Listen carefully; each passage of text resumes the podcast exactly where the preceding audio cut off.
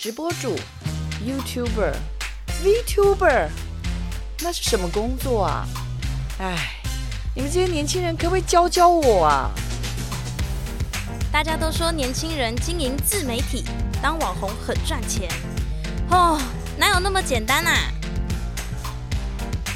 ？AI 会取代人类，还是让不同族群生活更平等方便呢？网络社群媒体崛起，传统媒体死定了吗？在网络世界冲浪的同时，你看的东西真的是你自己选择的吗？时下你不可不知的科技应用与社群发展，科技社群敲敲门，带你推开趋势的大门，跟我们一起用媒体发挥社会影响力。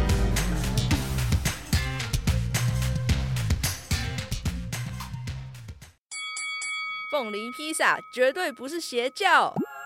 不要在火锅里放芋头，拜托拜托。香菜我的爱，请加好加满。不管是在科技还是社群，让我们一起突破同温层的界限，听到世界多元的观点。声音拜拜种，网友一来共。听众朋友们早安！大家对于器官捐赠的了解有多少呢？这集的来宾刘炳勋就致力于推广器官捐赠这个议题，邀请大家静下心来想想：你愿意捐赠你的器官吗？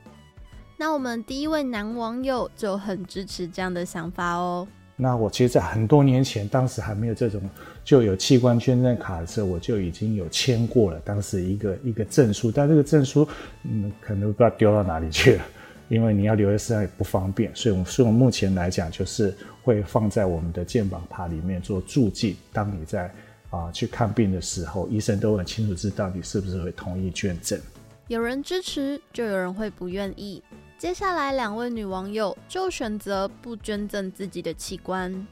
因为虽然说可能在人死后可能就用不到这些器官，当然就是可能我也不会有感觉说我这些器官是从我身体上拔除的这些痛感啊或者是什么的，就是想完完整整的入土为安的那一种，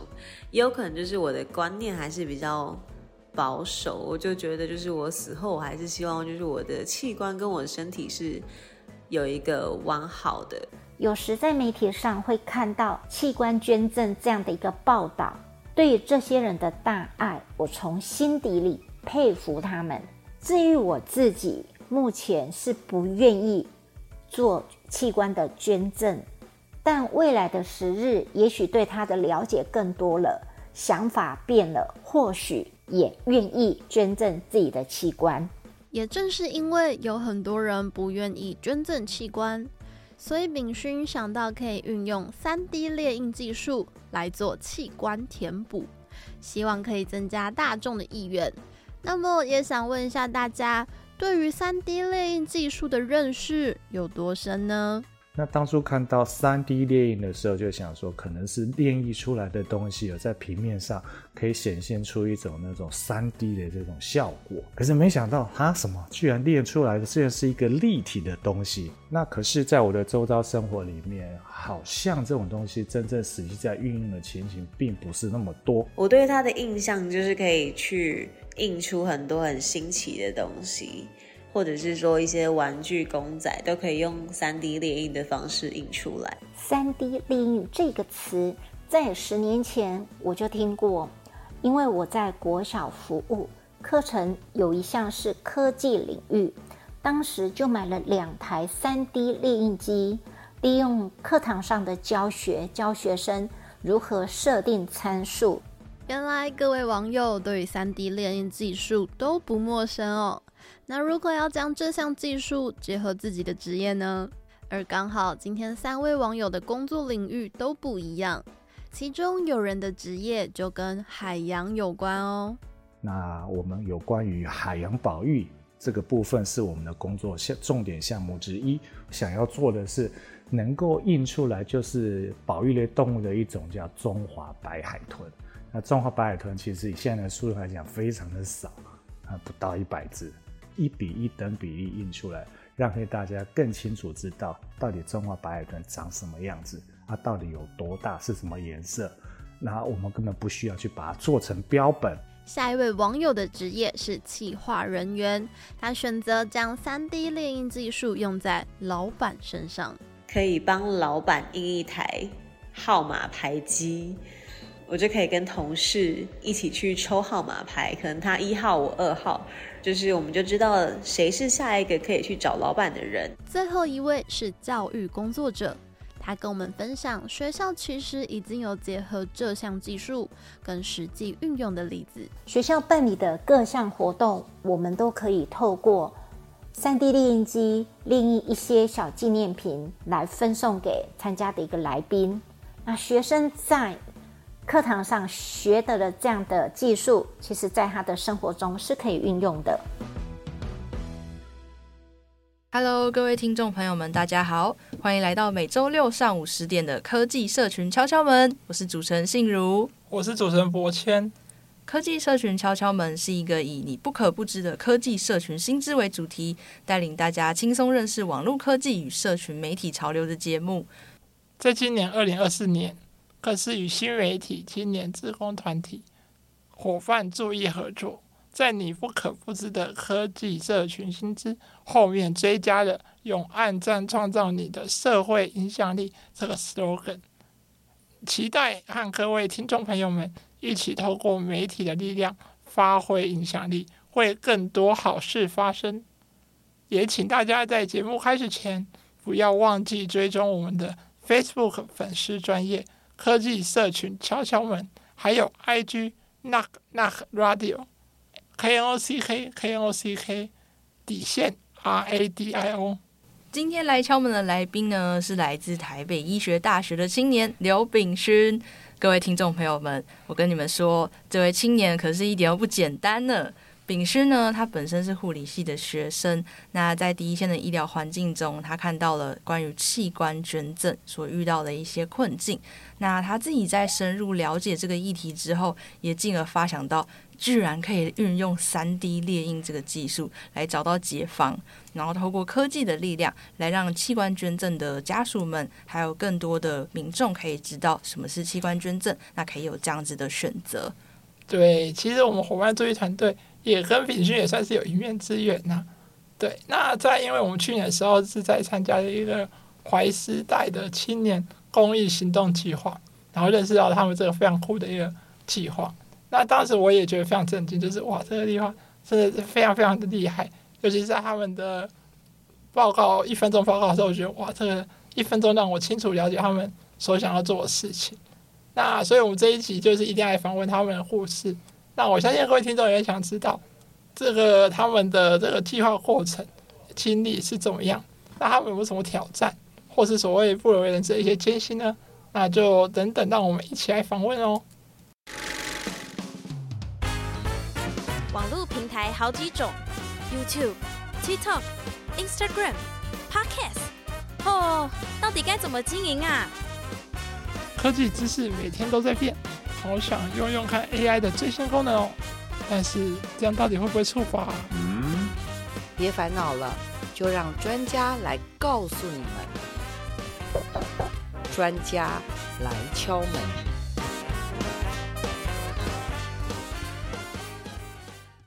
好，那我们首先来先邀请炳勋来跟我们听众朋友们自我介绍一下，欢迎炳勋。Hello，大家好，我是来自台北医学大学，现在就读护理学系大三的刘炳勋，那可以叫我炳勋或叫我 Jim 就可以了。炳勋您好，那是不是可以请炳勋帮我们简单介绍一下，这是你发起的三 D 猎鹰器官填补与教育计划？呃，我们三 D 电影器官填补与教育计划，其实就是希望可以运用创新的三 D 电影技术。那我们用呃环保玉米淀粉 PLA 这个材质去制作呃真实的这个器官模型。那这些器官模型在器官捐赠者他们捐赠以后，那器官本身呃填补在那个位置的地方，那它被摘取呃移植到新的呃病患身上的时候，那体内就会有一个空腔。那为了避免体表塌陷，也希望维持捐赠者的体表完整情况，我们就会用这样的器官模型去填补回去。那除此之外，也希望说通过这样填补回去的过程中，那去符合就是传统亚洲华人社会当中这死留全尸的观念。那希望通过这样的方式来带给家属一些慰藉，这样子。哇塞，各位听众朋友们，听到是不是觉得真的酷毙了？真的。对，其实我们当时在听到这个计划的时候，也觉得真的超级酷。那个时候就觉得哇，我一定要采访这个这个团队。对，其实刚刚有提到说，我们伙伴注意团队其实算是跟炳勋你们有过一面之缘嘛。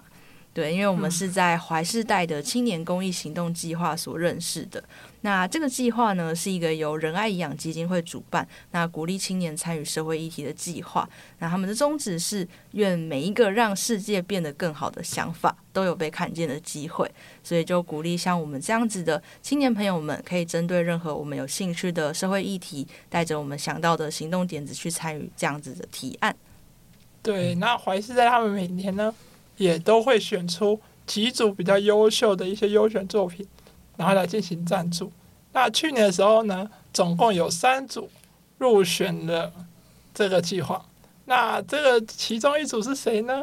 就是我们的真爱放送中的营队哦。那除了我们之外呢，其实还有另外两组也是非常优秀的团队。那分别是乐师署的台北在地教育出版计划。啊，还有我们这次炳勋他们所负责的三 D 猎鹰器官填补与教育计划，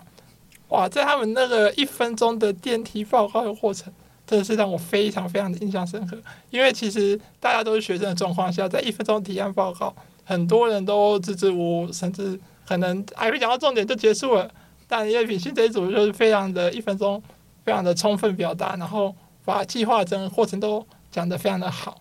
那我想问一下，就是炳勋，你们当在准备这个计划或推动这个计划的时候，是因为什么样的特殊观察吗？还是什么样的起源？那刚刚有提到说，因为我是护理学系嘛，那其实我们在呃学习进修的过程中，都会需要去到医院实习。在我们学校的附设医院，其实在呃前年三月的时候，他就有呃在肾脏内科病房有一位很年轻的病患，那也是二十。二十出头左右，那他因为在呃离家出门工作的时候骑机车，那很不幸的就是遭遇到呃车祸这样，那送来附一急诊的时候，呃。再回到病房，其实他就已经呃状况非常的不好这样子。那时候呃医师接手以后，就会开始去做一些相关的评估，那可能判断说呃这个病患的状况其实没有那么好了，那他可能就是要先通知家属，然后来跟家属做一些病病情的解释。那同时其实也会去询问说，是否要做呃器官捐赠啊，或者相关的一些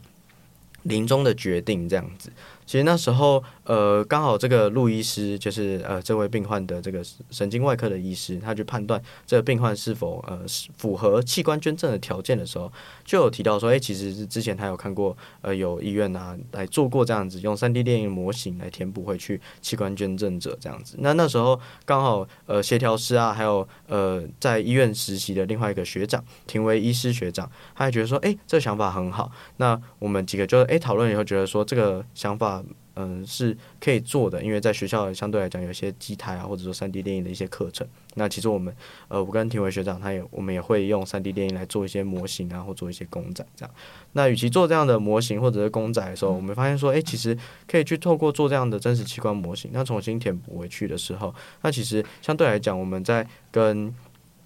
呃家属沟通的时候，我们就可以跟他说，哎，呃，妈妈或者是爸爸，你们不用担心，那这个病患他们的器官。呃，捐赠出去以后，我们会再做一个呃模拟的器官模型，或者说拟真的器官模型再放回去，所以爸爸不用担心。然后呃，这个病患我们会呃把他打扮得好好的，然后也都会帮他缝好来，漂漂亮亮的这样子。对，所以其实这个计划就是呃，我们真的希望说器官捐赠在临床上面其实真的是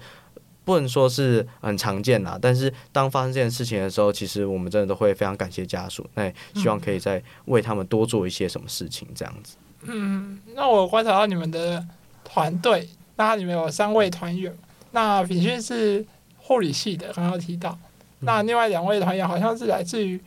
牙医系以及医学系的朋友们。那我想问一下，这样的组成是为什么呢？因为你们是怎么样认识的？那当时团队是怎么如何去发迹？然后彼此又是怎么样去看待这样的议题？那其实我们团队成员其实大部分都是来自台北医学大学的学生了。嗯。那其实我们刚好提到说，学校有一些三 D 电影的课程嘛，或者是说有三 D 电影的呃这样的呃工作坊。那我们几个通常都是呃因为三 D 电影而认识，大家都对三 D 电影有兴趣啊。那想要透过三 D 电影方式来做一些自己的喜欢的小东西啊，或模型啊，或公仔这样子。除了做模型或公仔的话，就像我刚刚说的，我们身为医学大学的学生，总是会希望说，呃，可以多为呃家属啊，或者多为病患可以多。多做些什么这样子，那刚好有这样的机会，说，哎，我们可以做这样子的器官模型，然后将我们的所学，那成功应用到这个临床情境上面去，让呃实际上的病患跟家属可以得到更多的心理支持跟安慰。所以我们那时候就，哎，大家觉得说，哎，呃，这样子的临终的这个状况上面，其实家属很需要的是一些心理的支持跟加油，还有帮助这样子。所以我们就一拍即合，就觉得说，哎，那我们可以来做这样子的，呃。计划这样子，嗯嗯，那我有观察到你们团队中，其实除了学生以及您以外，其实还有协调师与社工师，是为什么会有这样安排呢？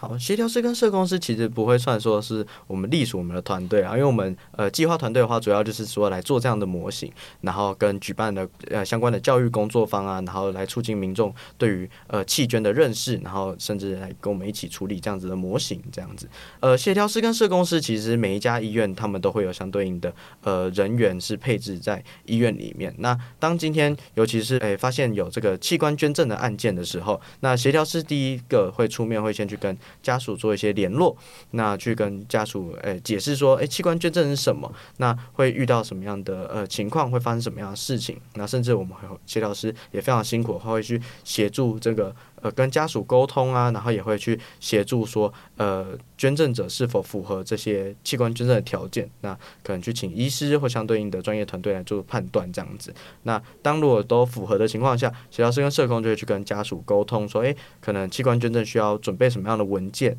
接下来会面临到什么样的情境，会需要做什么样的事情。我遇到协调师跟社工师，真的都是非常的有爱心，他们都会去协助家属去把所有该准备的文件啊，需要、准备好的东西，他们都会尽可能准备好，帮家属就是减少他们在面临挚爱的亲人要离世的过程中，在完成大爱这件事情的情况下，不需要去呃额外的负担。协调师跟社工师就会去来做这样的事情。那我们计划主要也是跟协调师跟社工师联络。那当今天协调师呃在医院发现有就是有这个器官捐赠的案件要开始进行的时候，就会联络我们。那我们就会跟协调师联络，然后来准备这样的器官模型送过去医院，让捐赠者在呃执行移植手术的时候可以重新填补回去捐赠者的体体内空腔里面这样子。嗯哼，哦，那你们当初。嗯，会发现说可以把三 D 猎鹰这个技术啊用在这个议题里，是因为刚刚提到有位医师前辈跟你们说有这样子的做法吗？对，嗯、呃，当初的起源就是说有这位神经外科的这个陆医师，他有跟我们提到说，哎，其实，在台湾，呃，二零一七年的时候，如果我没有记错的话，在奇美医院，其实在台南的奇美医院就有这样子的案例。在执行这样子，那当时也有一篇论文，然后国际上面有论文说，诶，是不是可以用这样的技术去做？那其实台湾早期来讲的话，其实呃，我们也是有希望说可以提供家属支持啊或心理安慰的部分。那以前可能还没有这样的技术，或者说在制作上面没有那么成熟的时候，我们大多可能是用彩色的图片纸啊，或者说可能印一张心脏的彩色图片，然后放回去，或者是说为了提供支撑的时候，我们可能就是呃放一些木棍或者是一些呃比较硬的物品。就是呃，可能呃硬的填充物，然后把它放进体表里面，让它去呃支撑。那呃捐赠者的这个临终遗体上面看起来会比较完整，然后也比较就是希望让它恢复到原有的样子，这样子。对，那现在三用三 D 电影的部分的话，就是觉得说，哎，现在三 D 电影也越来越成熟。那以前三 D 电影的话，它可能需要印的时间比较久，但现在时间也比较快，然后列印的精细度上面来讲的话也比较好，所以我们就是发现说可以用这样的方式来。呃，提供这样子的支持跟服务，这样子是。那你们在实行这个计划，就是研究三 D 电影是不是可以真的去做之前，你们是有经过什么样的测试吗？那刚好提到说嘛，其实呃，我们三 D 电影这样像刚刚讲的材质上面选择，我们当然要注意啊。我们希望说在呃遗体火化以后，不要造成这个家属的负担，或者说家属的呃这个临终遗体的不美观这样子。对，那当然我们那时候测试的时候也是很好笑，我们就是呃印了好几个模型，那发现说，哎、这个火化以后会不会有什么残留啊？那我们想要测试烧烧看，然后想要烧烧看，可是那你不可能在室内烧啊，但万一有烟雾警报器怎么办？而且在室外烧又担心有人就是会有民众公众安全的疑虑，所以我那时候跟呃学长就是哦偷偷摸摸的，就是拿了那种爆米花的那种铝盆，那我们就是把几个模型放在里面，然后就是呃再放一些报纸啊，然后拿去烧烧看看会不会有一些残留物或者是说什么，然后去做这样子的测试。对，那另外的话也是要测试说，哎，我们的模型在处理上面都会希望说它是。呃，比较光滑平面的，那我们需要去做调整。比如说像我们的呃肝脏模型好了，原有的肝脏模型可能我们有放到呃胆管这个部部位，那胆管这个部位它其实就是细细长长的列印出来的情况下，比较尖锐，没有经过打磨啊，或者是没有经过平滑处理的时候。会担心在呃医疗移植团队呃放回去捐赠者体内空腔的时候，万一这个尖锐部分就划伤了手套，那可能就会有感染的风险，因为呃破坏了无菌啊，或者说让呃医疗者暴露在就是感染的风险上面。所以我们的模型上面基本上都会经过打磨啊，然后平滑的处理，这样子来避免说在呃手术当中可能会有划破医疗人员的这个手套的风险，这样子。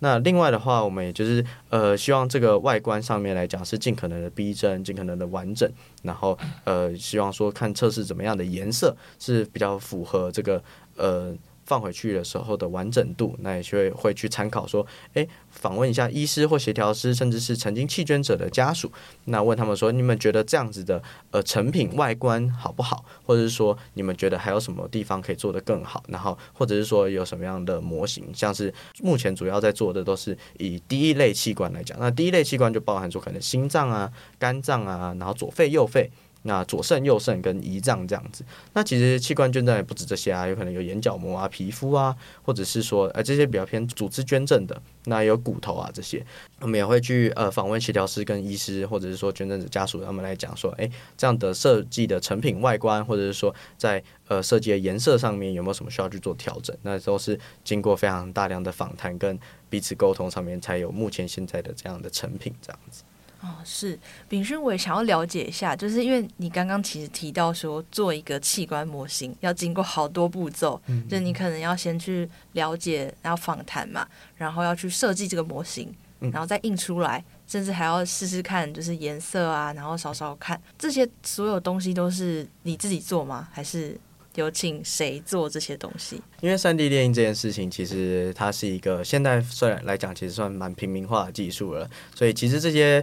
列印啊、印制啊，甚至说后面的测试，其实都是我们团队去完成的。对，所以就像我刚刚讲的，可能包含稍稍看的是我跟庭维学长自己趁呃夜夜半时分的时候，哦，赶快去趁现在去公园试试看，说可不可以？当然，我们就是找个无人的空地试试看，说到底会不会造成一些影响或残留了。那当然，呃，在打磨上面啊，或者在设计模型上面，都是我们去做讨论。比如说，诶，这个部位是不是有需要？或者说这个颜色上面会不会对呃家属来说太过负担，或者说会不会造成手术团队影响？其实都是。靠我们团队去一步一步沟通上面，所以其实我们呃做这件事情其实很简单。那我们也不担心说哦有其他人来，呃就是有有些人会说哎你们这样子做了以后，那这样子的话会不会有？就是其他团队很容易，或者说其他公司就可以很轻易做到这件事情。我们没说没关系啊，那大家一起做啊，因为我们的目标其实是希望让全台的弃捐者都可以接受到，甚至是全球的弃捐者都可以接受到这样的服务。那当然越多人做越好，我们并不是希望它把它发展成盈利的目标。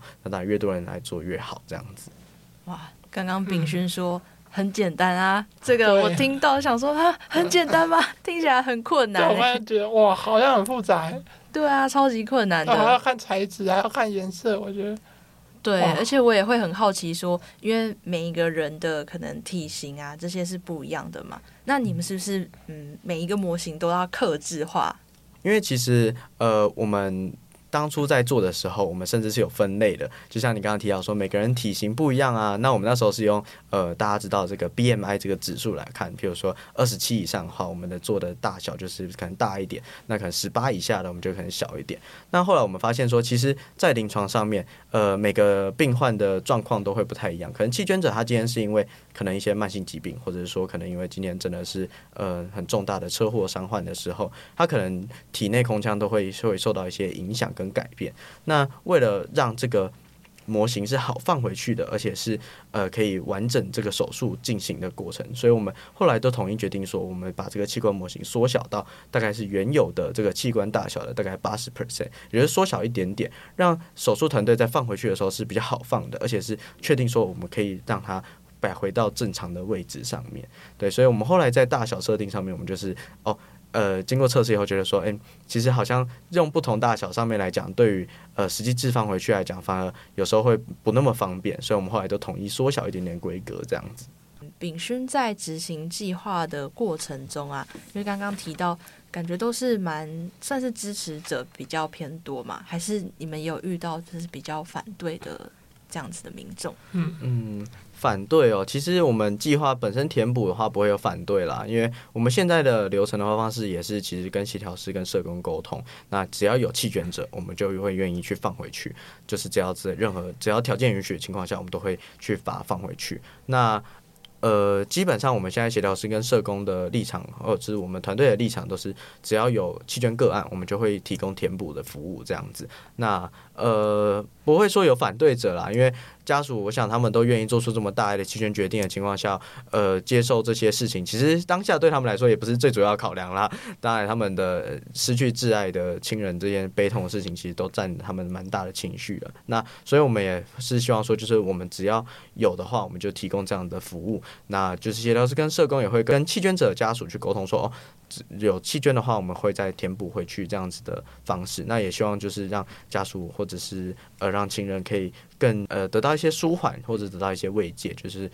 就像前面我们一开始提到说，其实，在传统亚洲华人社会，希望是十留全尸啊。那其实有些呃家属也会就是担心啊，可能做弃捐以后会不会对这个呃病患个案本身不好啊，或者说就像刚刚讲担心体表塌陷啊，或者说担心遗体外观不完整啊，或者说有些比较有宗教想法的会担心说对于来生或对于来世的影响。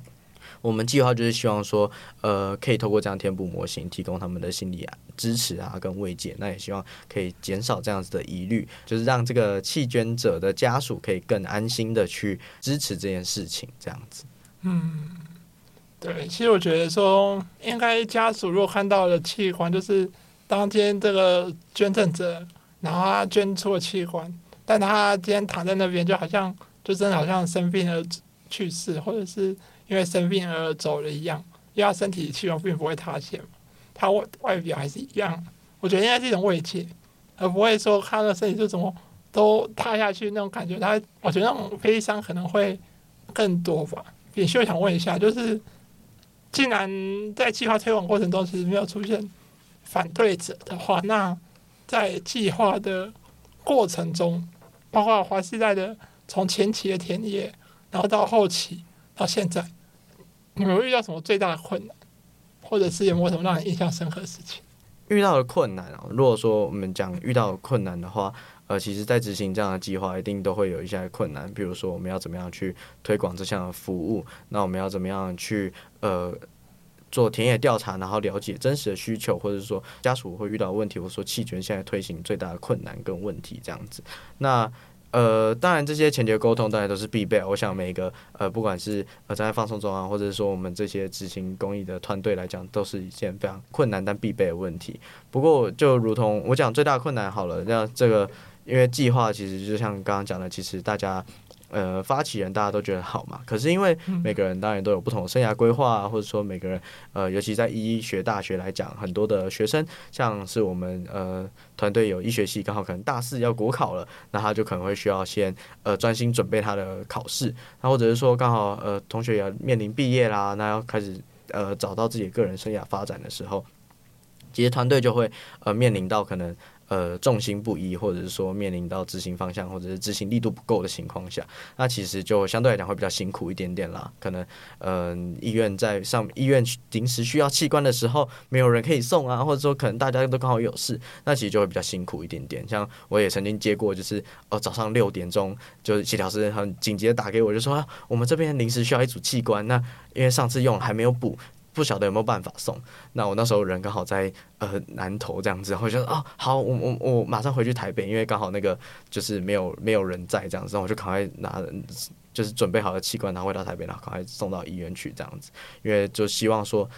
这么难得的机会，然后这么大爱的行动是需一定需要。更好的回应，去更好的支持他们啊，对，那这当然是呃一个人做来讲的话，当然是会稍微比较累一些些啦。但也欢迎说大家，你这收听这个节目的呃观众朋友，或者说嗯、民众，可以多多支持我们，因为我们希望说，就像我们讲的，这个虽然这个计划再苦再累，我们都希望说可以继续支持，然后继续去呃广而传之。所以在怀世代的计划的协助下跟支持下，我们也在今年正式将这项服务可以推广到全台医院。那我们目前也都会先准备好这些模型，那先寄送到呃全台各个医呃有设立相关的单位的医院，那让他们只有如果有遇到弃捐个案的话，可以就及时做利用跟及时做使用这样子。嗯，对，其秉勋，我刚才听到就是说你们因为可能大家的职业规划或者是生涯规划会不同，可能会因为将来国考或怎样，然后就没办法去继续执行的计划。那我比较好奇，因为秉勋现在是。大三的年纪嘛，那你未来会想要往就是所谓的弃捐团队那边去努力吗？或者是进入他们那样的团队？这个护理系啊，它其实这个生涯规划其实是非常呃多元的啦。那其实护理师他真的是在医疗团队当中占的不可或缺的角色。如果说大家最近有关注关注一些可能护理缺人啊，缺呃这个。照顾护病比其实真的非常辛苦。那其实很多的学长姐啊，或者说老师们，其实我们都可以看得出来，就是在医院实习的时候，也都呃知道护理师的辛苦这样子。那其实刚刚有提到说，我们跟医院联络的协调师啊。那其实他也是由我们护理师再去上一些相关专业课程以后去认证，然后去得到这样协调师的执照或者是相关的专业训练以后才成为、嗯、才能成为协调师这样子。对。那我个人的话会呃也希望说我在未来的生涯规划当中，我希望这个弃捐计划是可以持续继续走下去的，然后持续可以提供这样子的呃。公益服务，然后让全台的弃捐者，甚至到全球的弃捐者都可以得到这样的服务，这样子。所以我当然是会继续坚持的，把这项计划继续走完的。诶，秉勋，你们现在团队大概有几个人？好，我们团队的话，目前大概就是呃，我主要做器官，然后庭暐学长有时候会来帮我忙，那也会找一些同学，如果他们有兴趣的话，也会来带他们来。来帮忙这样子，对。但如果说主要执行的人嘛，呃，目前是我为主，这样子。因为我会好奇说，嗯，其实你们现在已经推广到全台的医院嘛，那你会有想要组建一个团队吗？就是比如说在你们学校内，可能一个社团，或者是怎么样的形式？嗯，好，那这个其实就是要考量到，因为我们这个大学生嘛，他其实。虽然说我们用组建社团的方式，那可能用代代传承，可是我也很怕这个一个不小心传承没传承好，那有可能这个计划就 lost 掉了。那之前也有跟学校沟通过了，那学校的方式的话，也会说，因为可能预算的考量啊，或者说不同的考量情况下，它其实会比较难有完整的年度规划或是支持这样子。我目前的想法就是说，但既然我是有这么样坚定的想法来执行这样的呃计划的情况下，那就先由我个人来做这样子的。的计划先来做推广，那其实相对应的呃流程啊，或者是相对应的申请表单、申请流程，我们都去规划好了。接下来就是让全台稳定可以得到这样的服务，然后有可能稳定的材料供给啊，稳定的制作的呃速度，然后稳定的模型产出这样子。对，那。呃，未来如果真的需要扩编的话，我们是希望说可能用非营利组织的方式，或者说招募职工的方式来让大家一起参与啦。那就像我们呃，如果说之后呃有更多的教育工作坊来举办的时候，其实也会需要很多的呃志工来协调场地啊，然后甚至我们不单单只是在北部举办工作坊，我们也希望到全台各地去举办这样的工作坊。那其实到时候场地协调，或者说呃课程举办的人数，甚至是呃专业讲师，我们都希望说。有更多的人去一起参与这样的活动，对。是因为刚刚你有提到说，其实这个计划的全名是叫做“三 D 猎印器官填补与教育计划”嘛？对，那相信各位听众朋友们应该也会很好奇，说，诶，那后面这个教育计划，这个教育的意思是什么呢？你们想要推广，嗯，是想要跟谁分享这样子的计划吗？好，那我这时候我想先问大家可能一个问题，不，或者说在座两位主持人，那。大家，你们听到弃捐，我想弃捐这件事情，器官捐赠，我想大家对大家来讲应该不陌生啦。不管在电视上面或媒体上面，一定都听过。可是器官捐赠，那想问两位主持人，那假设信如好了，你信如你听到弃捐的想法，你第一个冒出来的念头是？嗯，我会有印象，因为我记得我其实蛮多老师们都蛮支持的。甚至他们自己已经有签那个同意的小卡，嗯、我记得有个小卡。对对对对。对，那我第一个想到会是这个，就是我身边朋友们都蛮支持的。然后或许我以后可能会考虑，虽然我自己蛮不健康的，不知道可不可以。对对对，没关系。这个如果我们还会有专专业团队做评估。那另外一位呢？哦，其实器捐其实在我生命中应该是蛮常出现，因为我自己是在前面几节讲到我是肌肉萎缩症。那肌肉萎缩症是一个，就是在早期是年纪不会超过三十岁的疾病，所以大概到成年的时候，就会有很多的包括协会啊，或者是一些医疗团体会跟你讲说器捐这个概念。对，那器捐其实我发现最大的困难，他们父母最大的阻碍是他们仍然相信医疗科技，就是他们觉得说，就算小孩子脑死好了，他们觉得说脑死谁说不会醒来的。他会找出什么美国哪里的新闻说谁脑死了十几年之后，他又突然醒过来之类的新闻。对，那所以器捐对我来讲应该是一个我我自己认为是一个可以永传大爱嘛。因为既然你人走了，这个器官你也用不到了，那与其你就把它烧掉，那还不如就让它可以物尽其用，让这个世界可以更多人可以使用这个器官。对。我想博谦刚刚讲的真的是呃非常的发人深省，因为其实就像刚刚有提到的，其实讲弃捐这件事情，或者说甚至提到呃死亡，甚至我们现在讲的临终的这个医疗决定，其实都是一个非常艰难开启或者是是进行讨论的话题啦。因为我们在呃讨论就是说死亡这件事情，在华人社会好像好像还是会有点忌讳，会有点避讳的话题这样子。对，那其实这个。呃，弃捐的大家像刚刚讲的，其实我们现在也没有弃捐小卡了，我们可以直接将弃捐意愿标注在你的健保卡上面，所以你可以签署你的同意书以后，送到你的相对的医院啊或者卫生所啊相关单位以后，他去做认证以后，就可以直接加注到你的健保卡。那当今天到医院的时候，你刷你的健保卡的时候，它自动在系统上面就会跳出来，你曾经签署过这个弃捐同意书这样子。对，那其实这个教育的部分，我们就是希望说，透过这样子的工作坊的举办，然后来教导大家说，哎，我们正确的弃捐的流程或相关的概念，甚至现在提到病人自主权啊，或者说预立医疗决决。定书，那其实这个呃弃捐这件事情，我们其实大多决定最后决定的，其实都还是弃捐者的家属，因为通常弃捐者的状况他已经没有办法再自主表达意愿。那其实就像刚刚讲的，呃，家属不愿意放手这件事情，其实也是一个我们很呃临床上面很困难的课题，在。呃，理性上面、生理上面，我们当然都可以知道说，哦，怎么通过了怎么样的标准，通过了怎么样的数据，我们得到了什么样的结果。可是今天面临到病患的家属，然后面临到情感上面，愿不愿意放手这件事情，其实都是非常困难，也是我们需要一直去学习的沟通的课题。所以，我们希望就透过这样教育的方式来传达一些呃病人自主权相关概念，甚至说器捐的流程，那甚至说我们器官捐赠会有什么样的。呃，流程或者说需要准备样什么样的文件啊，甚至说，哎，我们如何去签署弃捐同意书这件事情，其实都是我们希望可以传达这件事情。那透过这样的正面的教育工作坊，让大家，哎，在一般在日常学习过程中，哎。已经听过这样的事情，那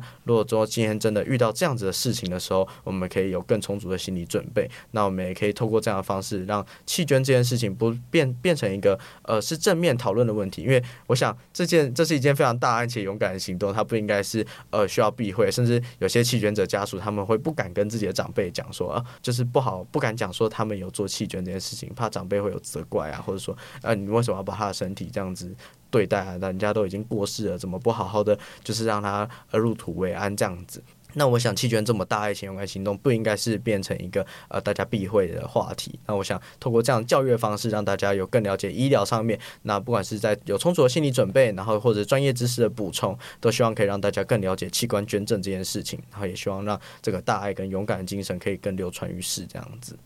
真的，我觉得刚刚有讲到说，就是 很多人可能会不敢跟自己的长辈啊，或者是嗯，就就是家中长辈可能会有一些责怪啊，或者是问你为什么要这样做等等的想法。我刚刚其实也有在想说，也有在想到这个问题啊，就因为刚刚炳勋有问我们说，我们对弃捐的想法是什么嘛？嗯、那我其实讲到我自己可能也会考虑的时候，我就稍微就是迟疑一下。因为我想说啊，到时候我爸妈听到这个会不会有什么样的嗯想法，或者是碎碎念什么的？对，所以我觉得应该蛮多听众朋友，我觉得现在在年轻朋友的支持率应该是蛮高的。我自己觉得，对，对，没错。像其实我们我们现在可能呃二十出头、三十出头年轻人，甚至有些人更勇敢的、更直接的，就是有签署了这样的弃权同意书嘛，或者是说标注在健保卡上面。可是如果他今天没有跟爸爸妈妈讲，或者说没有跟自己的身边亲朋好友讲的时候，当今天真的不幸发生意外的时候，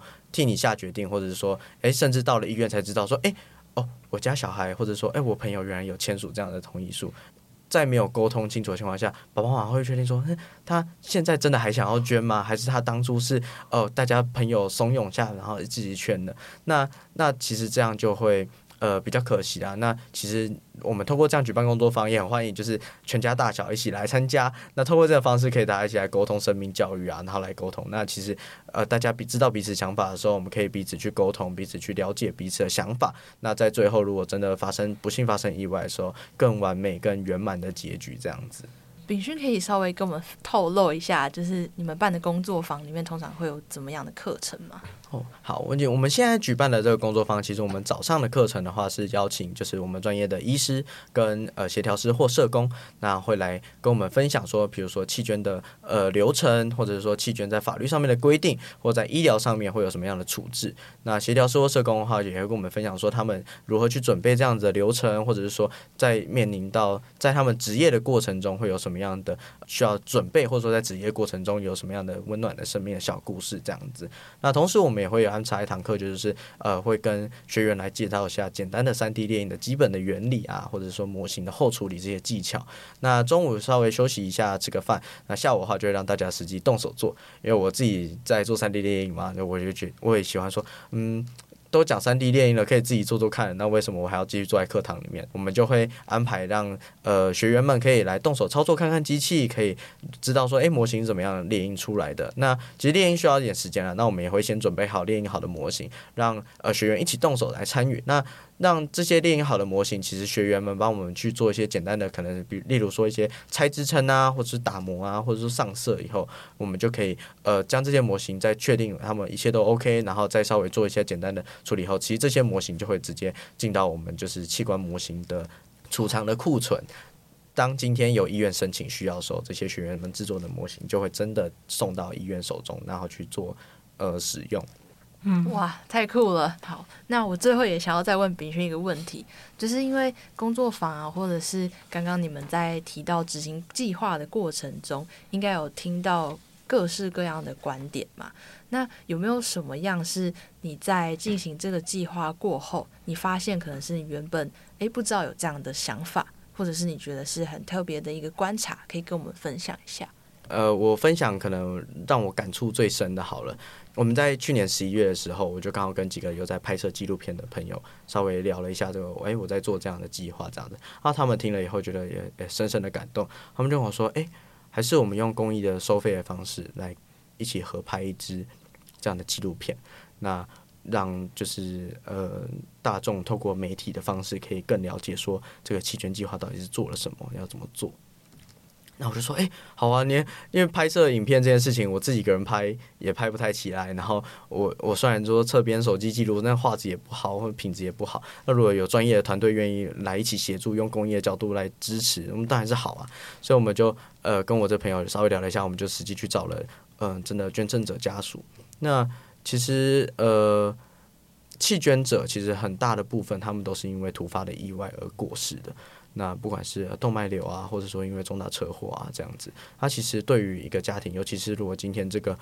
呃弃捐者他是家庭经济支柱的时候，其实对于家庭的影响是绝对可以说是不小的这样子。后来我们经过社工协调以后，我们就是有找到一位真的弃捐者的家属，那他们家是开小吃店，那爸爸是主要掌厨的大厨这样子，那。当然就是呃，很那个爸爸真的听妈妈这样叙述来讲，那爸爸真的是身心非常热忱啊，然后就是有老顾客都请他帮忙买一点东西啊，或者什么的，他都会帮忙带料理，然后甚至就是料理好打包给人家，也不给人家收钱什么的。那我就觉得呃，真的非常感动。可是真的就是因为世事无常吧，这因为爸爸因为动脉瘤的关系，就真的呃不幸的过世了这样子。其实他们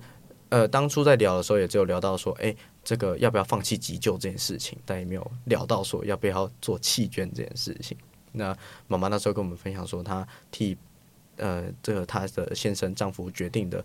契机，就是觉得嗯，她先生是一个生性生前是一个非常热心、非常愿意助人的好人这样子，所以她觉得器官捐赠这件事情也会是爸爸想做的。他们也家里有两个小孩，然后如果爸爸说最后这样子的。呃，大爱的行动可以为小朋友树立一个良好的榜样的话，他也觉得很值得。所以最后妈妈是呃决定替爸爸就是签署这样的弃捐意愿同意书，然后做执行弃捐这样子。其实听完以后，我真的呃非常感动，因为其实妈妈她真的很辛苦，因为面临到自己的呃挚爱的过世，然后。呃，家庭的经济的可能会有一些影响啊，或者说，呃，面临到自未来要抚养小孩这样子的困境，那他很很勇敢，很很坚强的成功站站起来，而且现在重新经营起呃先生的小吃店，然后重新再呃开张经营，然后去呃照顾小孩这样子。其实我真的觉得非常感动，就是愿意做出这样子的大爱，然后跟勇敢的行为，我相信真的是非常难得。所以其实拍摄那完那部纪录片以后，呃，通过剪辑，我真的是。就是再次加深了我一定要继续执行这项计划，就希望可以提供给这些勇敢的家庭更多心理支持，这样子。好，那到这边呢，我们时间差不多了，所以我们要进入我们今天的小单元——梦想传送门。凝聚星星之火，为好事发声。梦想传送门。欢迎大家来到梦想传送门单元。这个单元是希望来宾可以跟我们一起思考如何用自己的专业发挥社会影响力。今天的来宾是来自于台北医学大学推广 3D 器官列印天赋与教育计划的负责人刘炳勋同学。我想邀请炳勋闭着眼睛想象一下。将来有一天，3D 器官列印的专案计划成功的推广，科技也变得非常非常的厉害，可能比现在厉害的十倍或一百倍以上。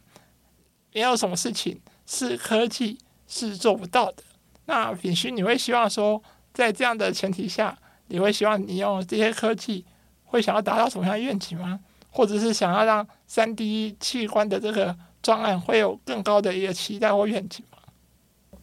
我想这个三 D 列印器捐填补与教育计划，它有没有一个终点？我想肯定有。这个终点就是，当今天的科技已经进步到我可以用器器官细胞的三 D 列印来做出每个克制化的。呃，细胞。当今天他这个病患深受这个洗肾所苦，他的肾肾脏已经呃恢复失去他的这个正常功能的时候，我可以根据他的细胞去制作出他专属的肾脏器官，然后重新移植回去。那我想这件事情就呃真的是太太完美了，太美妙了。我们不用再呃苦苦的等候移植的排队啊，然后我可以就是当今天甚至呃身体发生状况的时候，我可以及时的去。呃，制作自己的呃器官，然后重新移植回去。那我想，这真的就是我们也不用，就是要去呃做器官捐赠，我们就可以直接做器官细胞的这样子的猎鹰，然后重新移植回去。那我想，这就是我们器官填补的终点了。那有没有其他我想做的？当然有啊，很多啊，在在病患沟通上面，我们刚刚讲了，其实，在沟通上面永远是临床上面最大的一个课题，也是我们需要一直学习的课题。那当今天遇到可能他今天呃，我们讲 trauma 这是重大伤患进来，他没有办法表达，透过言语或透过肢体，甚至呃写字来表达意思的时候，我可不可以读取他的脑波，得到他的想要表达的意思，想要知道他最终想要最 care 的东西，或者说他想要最终告诉他亲爱的家人什么事情？我想这些都是我我们希望可以达到的事情啊！我也希望我们可以呃让整个医疗环境更加的进步，然后更加的完美，然后也更加的嗯、完美吧。对，好，不会不会说梦想太过远大，因为我们这个单元叫梦想传送门，就是希望可以集结我们听众朋友的力量，也可以一起把炳勋推到你的梦想前面。对，谢谢。对。那其实大家应该嗯听了这么多的故事下来，应该都真的跟我一样非常非常的感动。嗯，就是炳勋非常努力的自己一个人在推广这个三 D 器官猎印填补与教育计划嘛，然后也召集到了一些伙伴跟你一起开始在做这件事情，然后你们已经开始推广到全台。我真的听到推广到全台，我觉得非常厉害。其实一路计划走来都很很不容易啦，然后也很感谢今天可以让我有这个机会来做分享来。做宣传，那也很感谢，就是呃一路以来这样支持我们的计划的伙伴，对，非常感谢大家。也提醒各位听众朋友们记得要在每周六早上十点准时收听科技社群敲敲门我们下周见喽拜拜。